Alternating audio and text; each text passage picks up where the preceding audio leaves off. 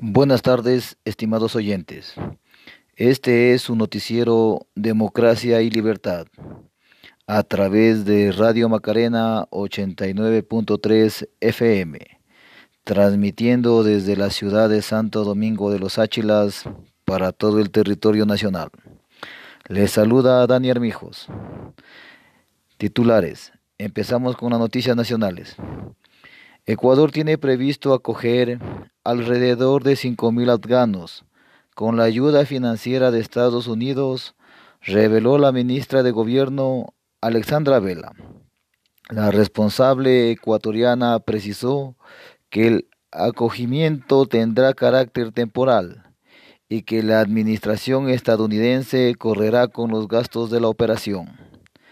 El gobierno ecuatoriano ha manifestado su total aceptación y su apoyo a la protección de los derechos de estas personas, especialmente de las niñas, adolescentes y mujeres cuyos derechos evidentemente no serían para nada respetados bajo el nuevo régimen, precisó la señora ministra de Gobierno a este medio.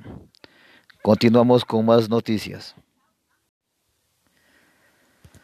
Buenas tardes, estimados oyentes. Este es su noticiero Democracia y Libertad, a través de Radio Macarena 89.3 FM, transmitiendo desde Santo Domingo de los Áchilas para todo el territorio nacional.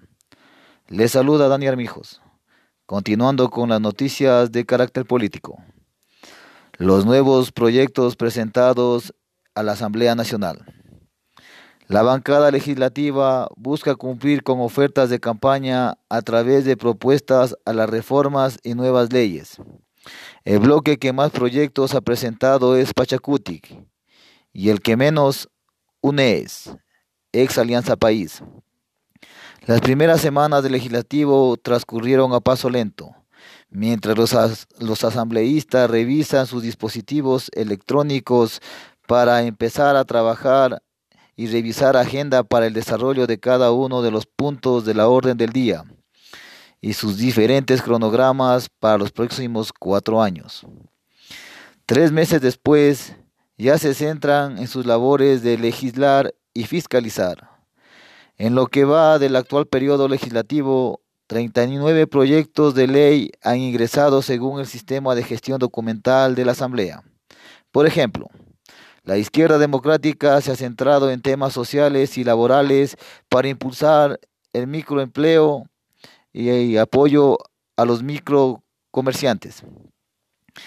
A esto se suman los dos proyectos de ley presentados por el Ejecutivo, la Ley de Libertad de Expresión y las reformas a la Ley de Educación Superior. Estas son prioridades para el bloque de Creo. En otro tema,